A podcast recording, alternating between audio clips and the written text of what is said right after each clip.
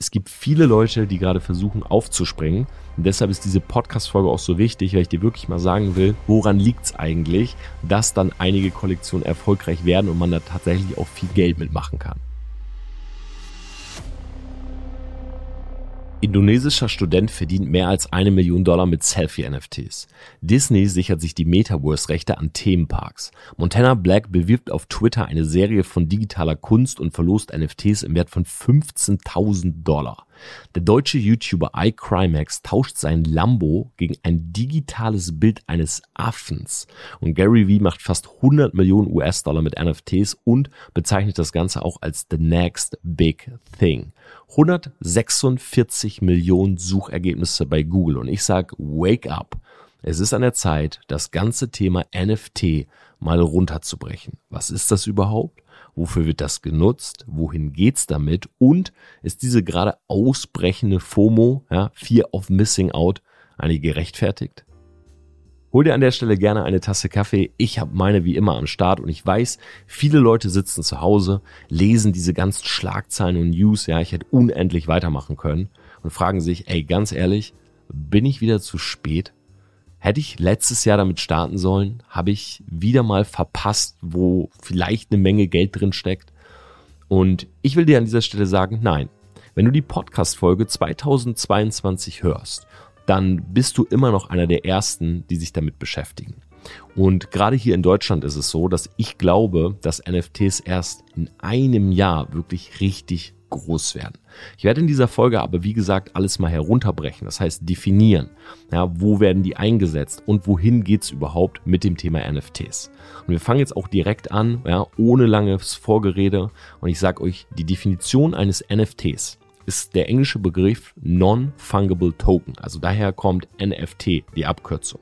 Und das steht für ein nicht ersetzbares, ein digital geschütztes Objekt. Das heißt, ein NFT ist erstmal ein Einzelstück auf der Blockchain, ja, wie beispielsweise eine digitale Pokémon-Karte, ja, wie ein Kunstwerk oder auch ein Personalausweis.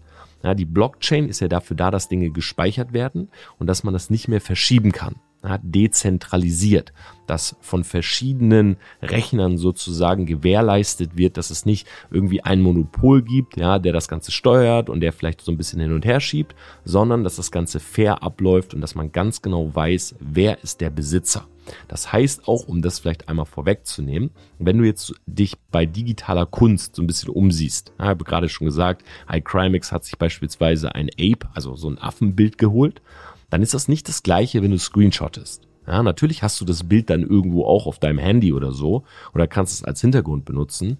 Aber der Punkt ist eben diese Besitzurkunde ja, von diesem Einzelstück und die ist auf der Blockchain gespeichert. Ja, das heißt, niemand kann herkommen und kann sagen, oh, ich ändere das mal, weil dezentralisiert und weil eben so viele verschiedene Parteien dafür sorgen, dass alles mit rechten Dingen zugeht. Ja, also es geht gar nicht darum, dieses Bild an sich zu besitzen, wenn du es so nimmst, sondern es geht vor allen Dingen um die Besitzurkunde. Ja, ähnlich wie wenn du jetzt derjenige bist, der ein Gemälde besitzt und du leist dieses Gemälde beispielsweise dem Museum, damit viele Leute es sehen können, dann bist trotzdem du der Besitzer, aber es steht in diesem Museum und viele Leute können reingehen und sich das angucken. Okay? Das heißt, Definition NFT ist ein Non-Fungible Token, nicht ersetzbar, digital geschütztes Objekt. So, das ist auch nicht nur bezogen auf digitale Kunst, ja, ich komme gleich zu, sondern es gibt verschiedene Bereiche, wo das Ganze eingesetzt wird. Punkt eins. Punkt zwei ist, wenn du jetzt NFTs kaufen willst, ja, oder die auch selber prägen, also herstellen möchtest, dann musst du eben einen der großen Handelsplätze aufsuchen, beispielsweise Binance, OpenSea, ja, OpenSea wahrscheinlich so das beliebteste, FTX, Super Rare, Rarible oder auch Nifty. Ja, das sind jetzt so Plattformen, Handelsplätze, Marktplätze, wenn du es so nimmst, wo man eben diese NFTs ersteigern kann, ja, wo man auch selber seine NFTs, die man hergestellt hat, reinstellen kann und Leute kaufen die dann. Das normale Verfahren bei einem NFT ist, dass es hergestellt wird. Dann gibt es einen sogenannten Whitelist oder eine sogenannte Whitelist. Ja, da wollen immer alle drauf. Das kannst du dir so vorstellen wenn eine NFT-Kollektion jetzt startet, na, bleiben wir mal bei digitaler Kunst, weil man sich so am besten vorstellen kann, dann gibt es oftmals davon 10.000 beispielsweise. Ja? Und die werden jetzt hergestellt und bevor die sozusagen auf dem Marktplatz landen, sagen die Hersteller, ne, die Leute, die das sozusagen designt haben, die das halt gemacht haben, die sagen halt, okay, wir geben ja zu einem günstigeren Preis als beim Launch, also sozusagen eine Art Pre-Sale, diese schon mal heraus an beispielsweise Family and Friends, an Influencer, ja, an Superstars, ja, Weltstars teilweise, die mitmachen. Ich bin zum Beispiel selber in einem NFT-Projekt, da ist der Rapper Tiger mit drin. Und die bekommen das dann sozusagen entweder sogar geschenkt oder über Whitelist, das heißt günstiger. Ja, das ist halt sehr, sehr oft eingesetzt eben für Family und Friends und Influencer. Deshalb wollen da immer alle draufkommen. Dann gibt es den ganz normalen Launch, der nennt sich Mint-Prozess. Das heißt, zu einem, einer bestimmten Zeit ja, geht man auf eine Webseite, dann verbindet man sein Wallet, ja, das ist meistens die Metamask, eben damit und dann kann man sozusagen in dem Moment auf einen Button drücken und dieses NFT kaufen. Das ist eigentlich sehr, sehr simpel. Ich habe da auch auf meinem YouTube-Kanal beispielsweise schon mal ein Video drüber gemacht, wie ich selber zwei NFTs gekauft habe.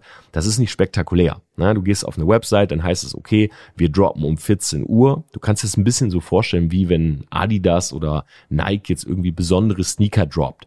Ne? Möglichst viele Leute sind halt dort am Start. Es gibt halt einen kleinen Hype. Ja, aber du drückst auf den Button, dann dauert das einen kleinen Moment und dann steht da entweder, ey, sorry, sold out, du hast leider keinen bekommen. Oder da steht, ja, du kannst in diesem Moment zahlen und du bekommst eben so ein NFT.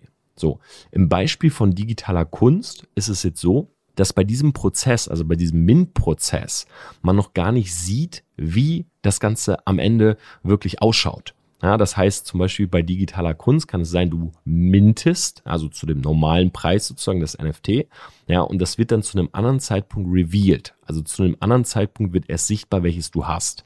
Das wird halt vor allen Dingen deshalb benutzt, um natürlich so ein bisschen Hype aufzubauen. Also stell dir vor, du hast eine Kollektion von 10.000 ja, du bist zum Zeitpunkt, du bist jetzt nicht auf die Whitelist gekommen, ja, also bist jetzt nicht Family and Friends und Influencer, das ist auch schwierig, da drauf zu kommen, sondern du bist halt zum ganz normalen Launch-Zeitpunkt da.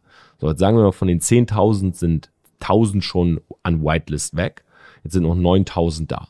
So, du bist halt im Mint-Prozess, du drückst, du kaufst, sagen wir mal für, ich zum Beispiel habe 1000 Euro bezahlt für ein, ein NFT, dann habe ich halt mein Bildchen, ja, das ist aber sozusagen noch zugedeckt und dann sagen die, okay, morgen Abend 18 Uhr decken wir alle Bildchen auf.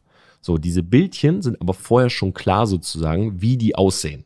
Na, das heißt, auch nicht die Owner können jetzt nicht mehr hin und her schieben, weil es ist ja alles auf der Blockchain gespeichert. Na, also man kann jetzt beispielsweise nicht sagen, ah, okay, hier, guck mal, der Torben hat mitgemacht, den geben wir jetzt mal ein Bild, was besonders cool aussieht, sondern es ist vorher schon klar, nur du siehst es eben noch nicht. So, dann zu einem bestimmten Zeitpunkt ist der Reveal. Und jetzt kommt es halt bei diesen Kollektionen oft vor, dass einige besonders wertvoll sind. Wodurch?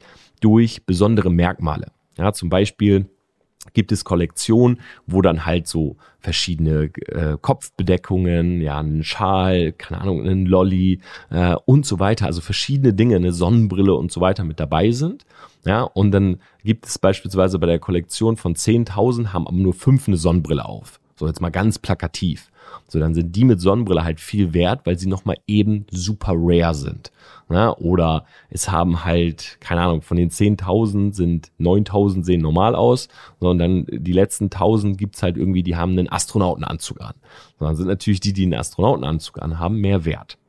Okay, ich hoffe, dass es so einigermaßen verständlich ist. Ja, ich versuche das wirklich so ein bisschen runterzubrechen.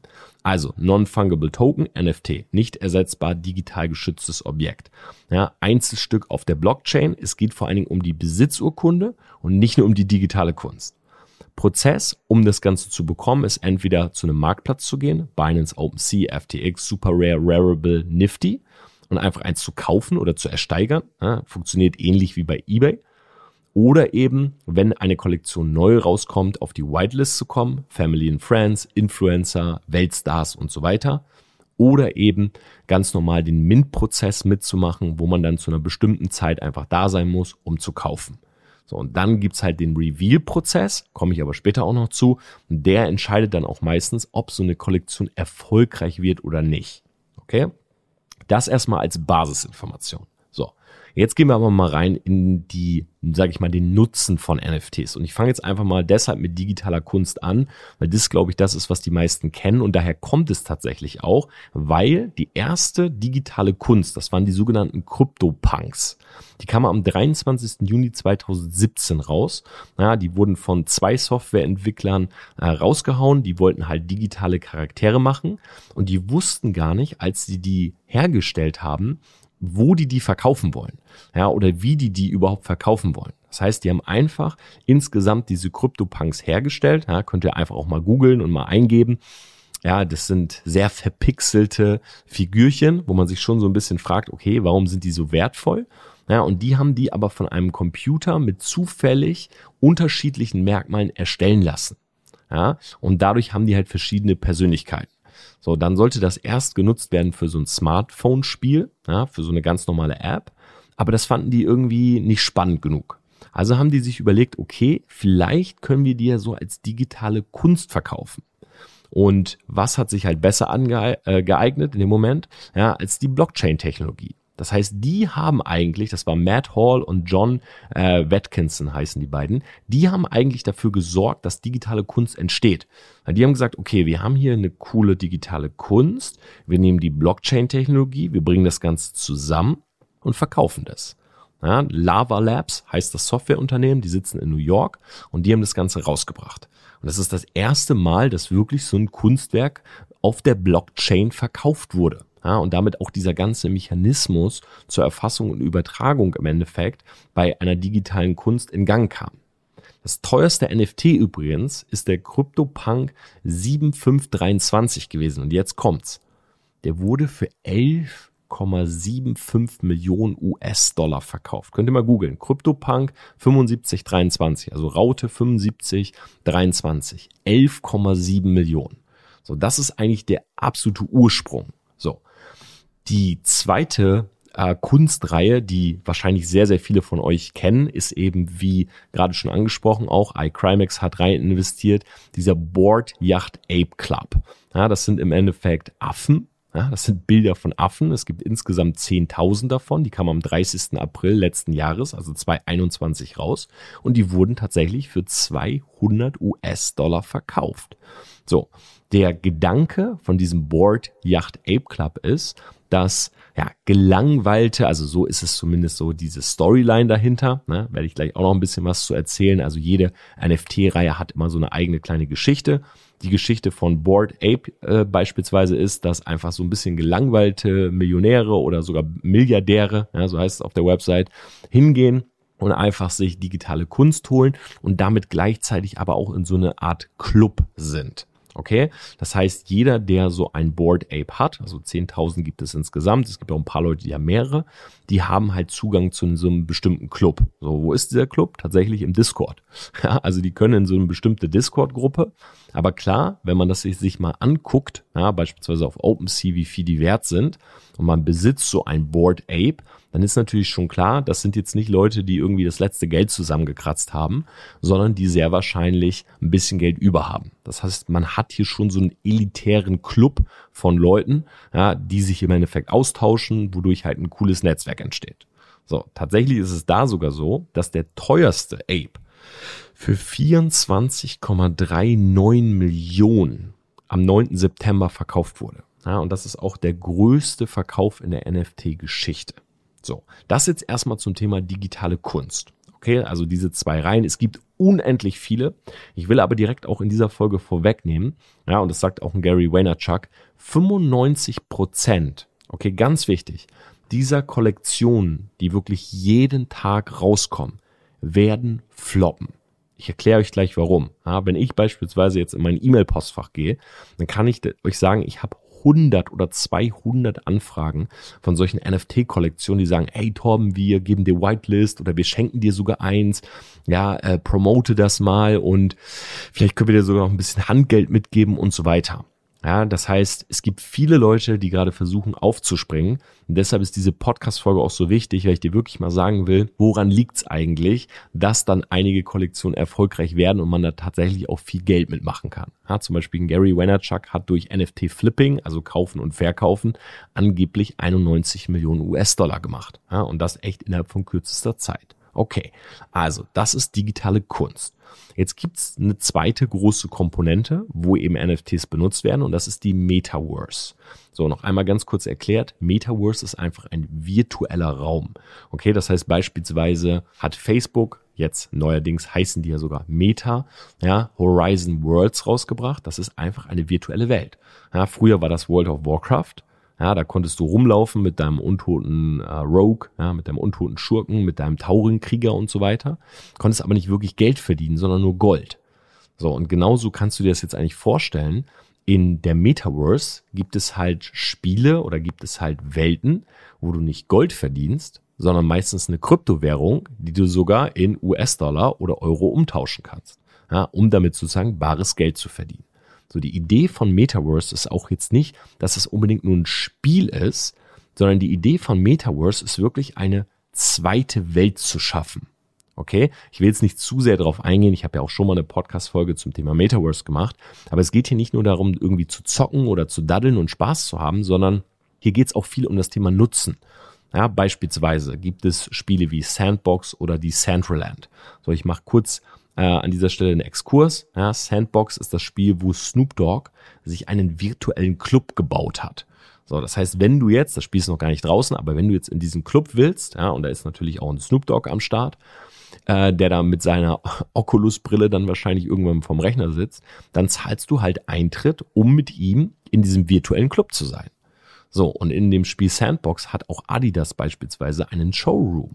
Da kannst du reingehen ja, mit deiner Figur. Wie gesagt, später immer mit VR, also Virtual Reality oder auch Augmented Reality Brillen.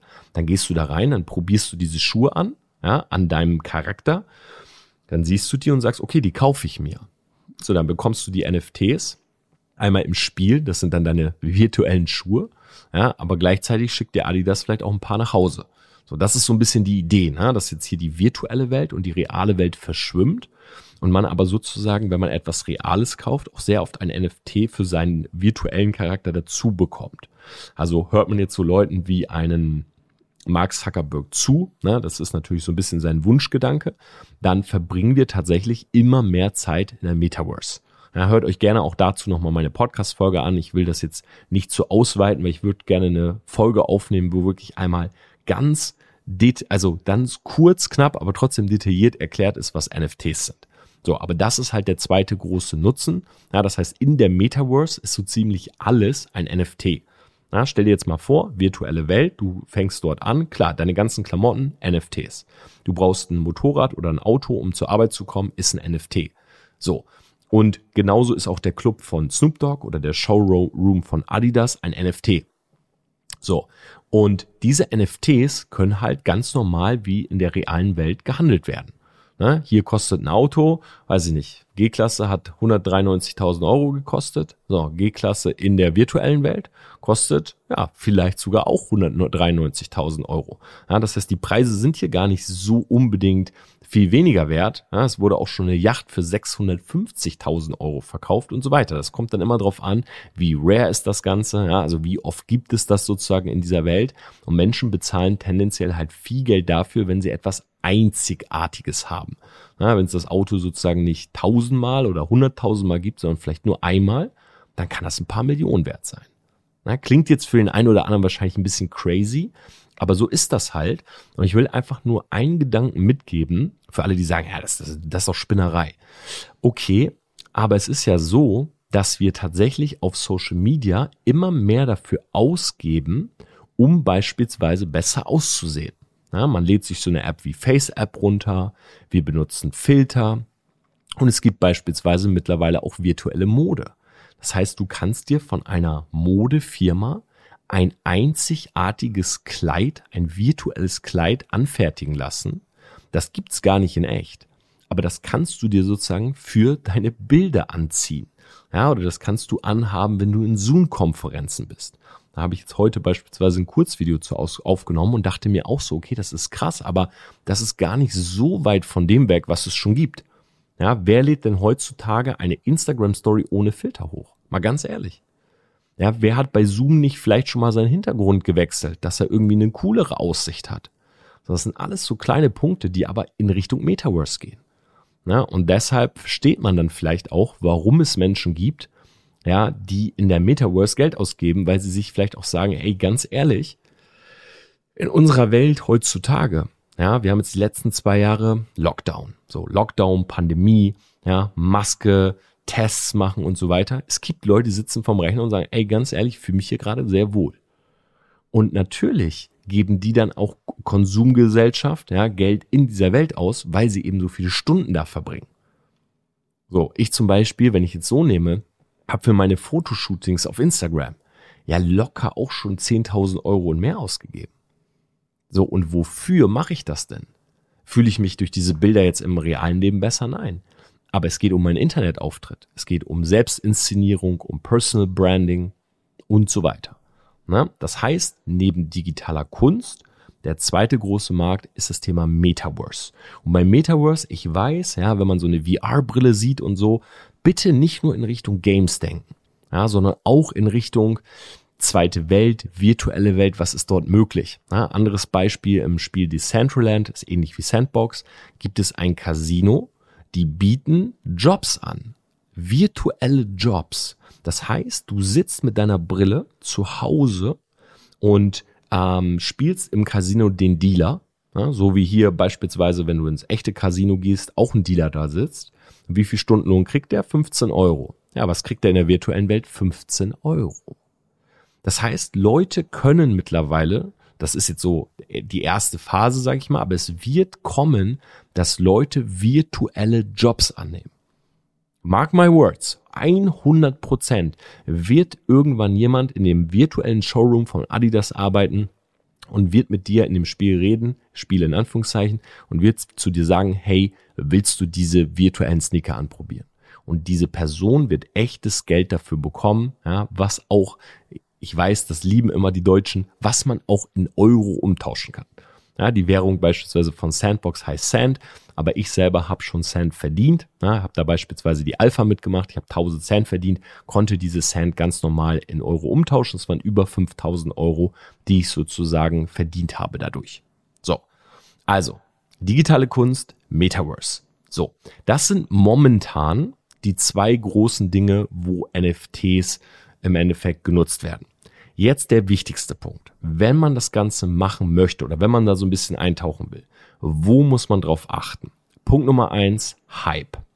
Ihr merkt, es gibt einige Projekte, die haben großen Hype, ja, zum Beispiel die Board Apes oder die CryptoPunks oder jetzt zum Beispiel kommt eine Serie, die heißt Hape Beast, ja, die haben riesigen Hype. So, den Hype kann man immer ganz gut sehen. Telegram-Gruppe, Discord. Wie viele Leute sind da drin?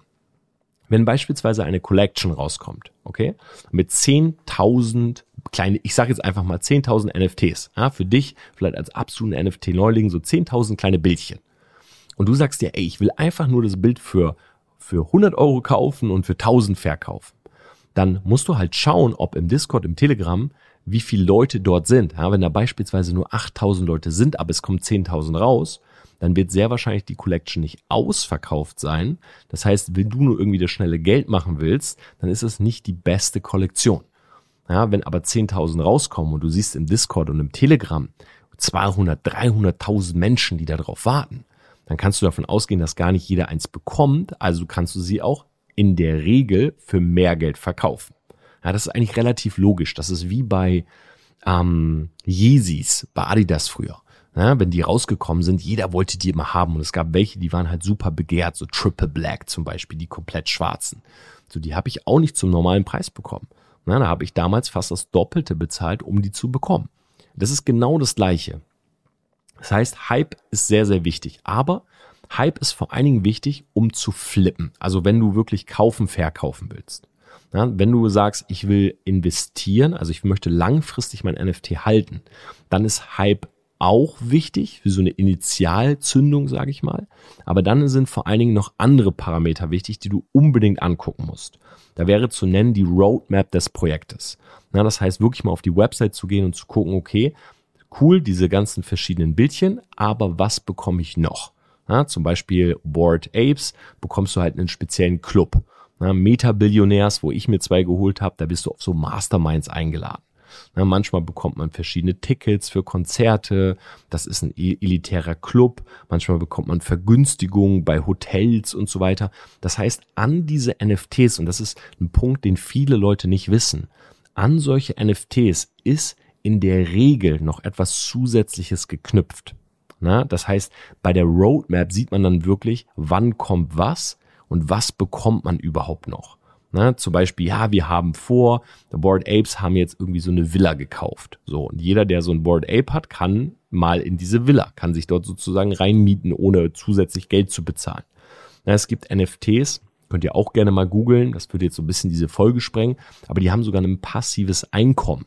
Das heißt, du zahlst das NFT für, sagen wir mal, 10.000 Euro. Und dieses NFT hat aber als kleines Gadget, so als Easter Egg, dass du 10 Euro jede Woche überwiesen bekommst. Weil du sozusagen mit deinem NFT ja dieses passive Einkommen mitgekauft hast. Also da gibt's sehr, sehr spannende Projekte. Und ich kann euch immer nur sagen, guckt euch wirklich an, was ist die Roadmap und was ist sozusagen der zusätzliche Nutzen, ja, außer diese Besitzurkunde des NFTs. Dann der nächste große Punkt ist, welche Brands, ja, Personal Brands vor allen Dingen, sind involviert. Ja, ganz klar, Mr. Beast, Gary Vee, Logan Paul zum Beispiel, die haben zusammen eine Gruppe, ja, bei WhatsApp oder Telegram oder was auch immer, und die gehen oftmals zusammen in solche Projekte rein. So, posten das alle, was auch immer so gang und gäbe ist in dieser NFT-Welt ist, wenn man sich sozusagen so ein NFT kauft, dass man seine Profilbilder überall ändert, ja, in dieses NFT und damit natürlich für mehr Awareness sorgt. Aber am Ende des Tages kommt es natürlich darauf an, wer wirbt dafür, na, welche Influencer sind drin. Das ist ja wie bei Produkten.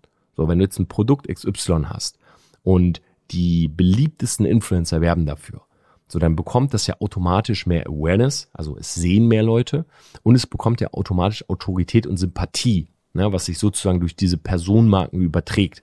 Zum Beispiel da, wo ich investiert habe, ich will ja gar keine Werbung für machen. Bisher war das auch gar nicht so ein guter Deal, muss ich auch sagen. Ich habe jetzt nur so Angebote für genau den Preis bekommen, wie viel ich sozusagen bezahlt habe. Aber da war ja der Rapper Tiger dabei. Oder auch eine Hannah Stocking aus Los Angeles. So, das waren zumindest mal so zwei Namen. Na, wenn jetzt ein Gary V oder ein Logan Paul irgendwo reingehen, dann ist das natürlich noch mal was anderes. Ja, also wer ist mit dabei? Wer sozusagen wirbt dafür? Ja, wer ist mit am Start? Müsst auch immer überlegen, wenn ihr jetzt ein NFT habt, was gleichzeitig so ein elitärer Club ist. So. Und da ist jetzt jemand drinne wie ein Gary Vaynerchuk. Oder stellt euch vor, einen Elon Musk dann wollen natürlich viele Leute da auch rein, weil sie dann das Gefühl haben, sie sind in einem Club mit Gary Vee oder mit Elon Musk. So, das ist ja relativ logisch. Na? Das heißt, das ist ein großer Punkt. Der zweite ist, und das ist fast genauso wichtig, von wem kommt das Ganze? Ja, ich habe gerade schon gesagt, beispielsweise bei den CryptoPunks, Lava Labs ist wahrscheinlich somit das bekannteste Softwareunternehmen weil sie eben diese Krypto-Punks rausgebracht haben. Und es gibt halt verschiedene Unternehmen, die haben sich nur drauf spezialisiert, NFTs herzustellen. Ja, NFT ist auch nicht, man geht in Photoshop und baut so ein Bild, ja, sondern zu einem NFT, ja, das wird meistens in einem 3D-Programm gemacht, gehört aber immer auch noch ein Code. Also das ist so ein bisschen vielfältiger, als man denkt. Ja, das ist jetzt nicht irgendwie hinsetzen und einfach ein bisschen zeichnen oder so, sondern diese NFTs, die sind schon ein bisschen aufwendiger gemacht und es gibt wirklich eigene Labs, also eigene äh, Unternehmen sozusagen, Abteilungen, die sich nur damit beschäftigen. Ja, zum Beispiel das Unternehmen von GTA, ja, kennt wahrscheinlich viele von euch, vielleicht auch durch GTA RP, was ja auf Twitch sehr, sehr bekannt ist. Die haben gerade ein Unternehmen gekauft, die nur NFTs herstellen. Und dieses Unternehmen wird sehr wahrscheinlich für GTA 6 NFTs herstellen ja, wo dann die Leute im Spiel mit Geld verdienen können, aber eben auch Geld ausgeben können. So, das heißt immer gucken, wer ist sozusagen derjenige, der das Ganze auch designt. So, dann muss man immer sich die Zahlen anschauen. Ja, manchmal ist es auch so, es kommt jetzt eine Kollektion raus und die hat eigentlich gar nicht so viel Hype und auf einmal liest man so eine Schlagzeile, ja, wurde, NFT wurde für 10 Millionen Dollar verkauft. So, das Ding ist halt, es kann auch sein, ja, dass eine einzelne Person einfach das Ganze pushen will. Stell dir mal vor, der hält 100 von den NFTs. So, hat diese NFT-Kollektion hat keinen Hype. Was macht die Person? Die kauft sich selber auf dieser Handelsplattform das NFT ab. Ja, hier zu einem Kollegen, sagt, ey, hier hast du 10 Millionen, kaufen wir mal das NFT ab, gib mir die 10 Millionen mal wieder. Wir bezahlen einfach die Transaktionsgebühren und zack, hast du so eine Schlagzeile. Ja, ist auf jeden Fall schon vorgekommen. Deshalb immer wichtig, auf so Plattformen wie OpenSea, guckt nicht, was ist ein NFT wert, sondern was ist sozusagen der Durchschnittswert und wie viel Volumen steckt insgesamt in dieser kompletten Kollektion. Ja, das ist ganz, ganz wichtig. Also Hype, Roadmap welche Brands sind drinne, wer hat's gemacht, die Zahlen, vor allen Dingen auch die Durchschnittszahlen. Und der letzte Punkt ist halt das Thema Community.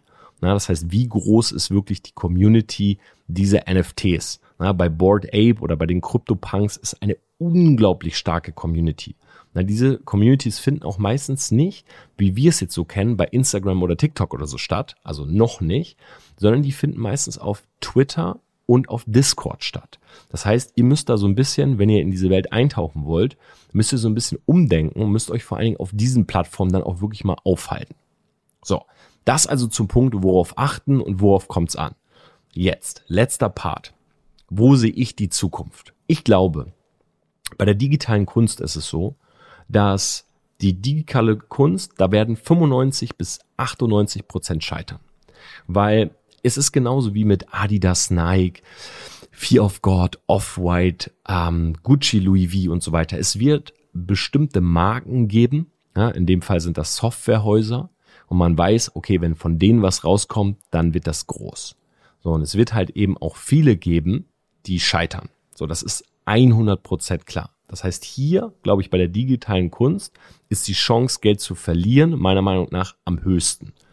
Weil du einfach so ein bisschen darauf angewiesen bist, dass sich diese Reihe in eine richtige Richtung entwickelt. Ja, du musst auch immer überlegen, wenn du dir jetzt mal den Kunstmarkt anguckst, ja, ich selber habe beispielsweise Kunst studiert, Kunstmedienwissenschaft, und du gehst ins Museum. Ja, dann guckst du manchmal so die Bilder an und denkst, ey, ganz ehrlich, warum ist so ein schwarzer Strich so viel Geld wert? Der schwarze Strich ist so viel Geld wert wegen dem Künstler. Das ist halt der große Punkt. Das heißt, wenn sich wirklich Künstler einen Namen machen, und da glaube ich auch tatsächlich, ist so, sage ich mal, so letztes Jahr und dieses Jahr noch, sind so, ist so die Zeit, wo man sich etablieren muss, sonst wird man es sehr schwer haben. Das ist meine persönliche Einschätzung. Na, also Thema digitale Kunst, glaube ich, größte Chance eben auch Geld zu verbrennen. So. Metaverse ist auf jeden Fall zukunftsorientiert. Warum? Weil es das ehrlicherweise schon immer gab, nur es war kein NFT. Ja, zum Beispiel World of Warcraft. Leute haben Geld bezahlt für das Gold, ja, für eine Ingame-Währung. Leute haben bei League of Legends Geld bezahlt für Skins, bei Counter-Strike und so weiter. Und jetzt kommt halt immer mehr so diese Vermischung von Gaming, virtueller Welt.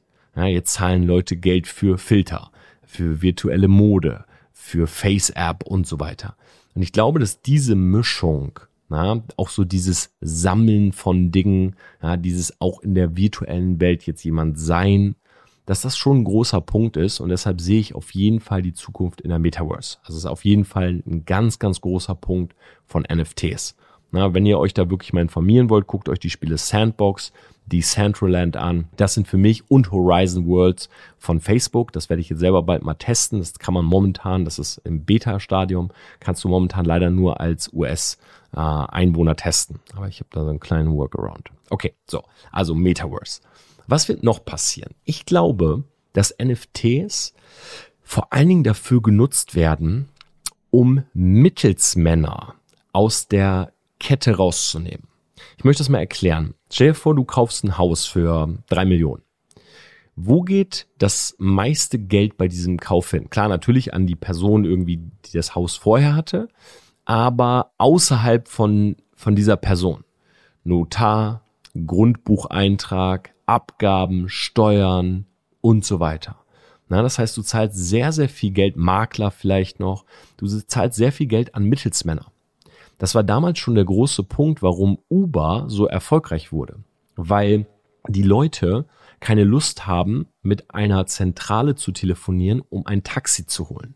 Sie wollen in der App, sie wollen mit niemandem telefonieren und sie wollen in der App direkt dem Fahrer Bescheid sagen. Ja, also sozusagen, ich bin hier. Und dann kann der Fahrer sagen, ja, okay, ich nehme den Job. Das heißt, wir haben hier den Mittelsmann rausgenommen und deshalb ist Uber so erfolgreich.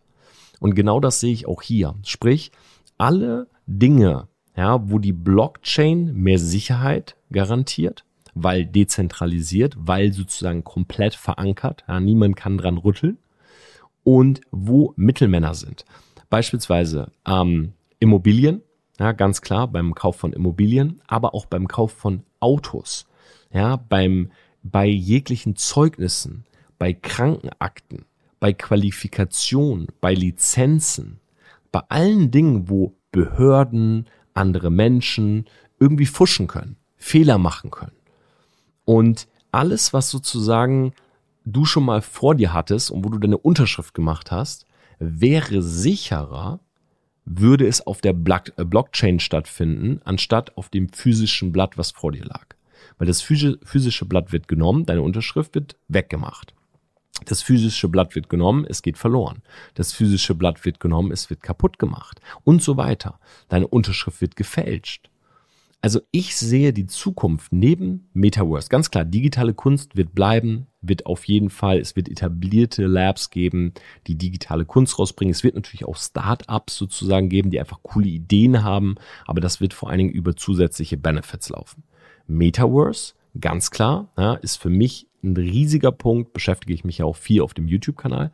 Aber Punkt Nummer drei, und ich glaube, das sehen sehr, sehr viele nicht, ist einfach dieses, dieses Zeugnis, diese Unterschrift, diese Verträge und das Cutten, also das Rausnehmen jeglicher Mittelsmänner. Du brauchst keinen Immobilienmakler mehr, der sozusagen zu dir kommt mit dem Aktenordner und unterschreiben sie hier, hier, hier. Wenn du einfach auf der Blockchain mit einem Klick die Unterschrift machst und sie ist nicht mehr zu ändern. Ja, keine menschlichen Fehler, sondern sie ist für immer dort gespeichert bis du selber sagst, okay, ich verkaufe beispielsweise wieder. Ein anderer großer Markt, den ich sehe, ist Musik, weil auch da ist es natürlich so, dass es viele Mittelsmänner gibt und definitiv natürlich auch das Thema Gaming. Ja, viele werden sich fragen oder viele Häuser werden sich fragen, warum verkaufen wir Skins, warum verkaufen wir zusätzliche, zusätzlichen Spielspaß sozusagen, aber machen das nicht anhand eines NFTs weil das bedeutet gleichzeitig, jeder, der mit dabei ist, hat noch eine Wertsteigerung oder hat die Möglichkeit zu investieren. Also es ist viel eher ein Investment, wenn der Skin bei League of Legends oder bei Counter-Strike ein NFT ist, als wenn es nur die Figur ist. Warum?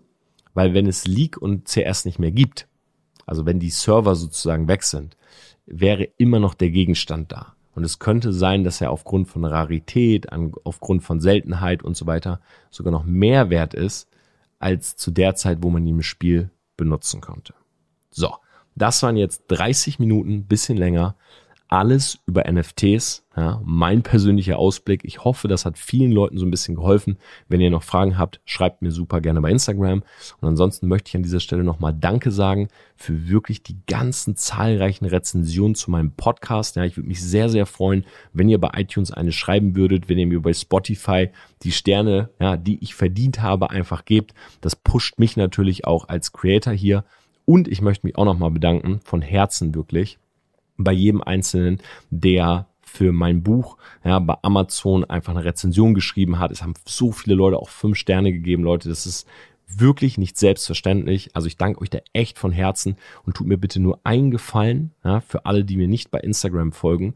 Wenn ihr in den letzten Folgen gewonnen habt, bitte schreibt mir noch mal eine Nachricht. Ich hatte vor anderthalb Wochen einen Nachrichtenbug und es sind viele Nachrichten untergegangen. Also ich habe mir natürlich alle Gewinne notiert aber es wäre sehr, sehr cool, wenn ihr mir noch einmal eine ganz kurze Nachricht schreibt, hey, hier ist XY, ich habe das und das gewonnen. Ja, dann kann ich das mit meiner Liste abgleichen, dann schreibe ich dir auch zurück, mache dir auch eine Voice zurück, ja, weil ich bin der Einzige, der in diesem Account ist, das sind auch keine Mitarbeiter. Und dann können wir die Adressen austauschen, damit ich dir deine Preise zukommen lassen kann oder aber Adressen auch austauschen bezüglich der Mastermind hier in München. So, das war's mit dieser Podcast-Folge. Wie gesagt, freue mich über eure Bewertung, über eure Nachrichten und wir hören uns nächste Woche wieder.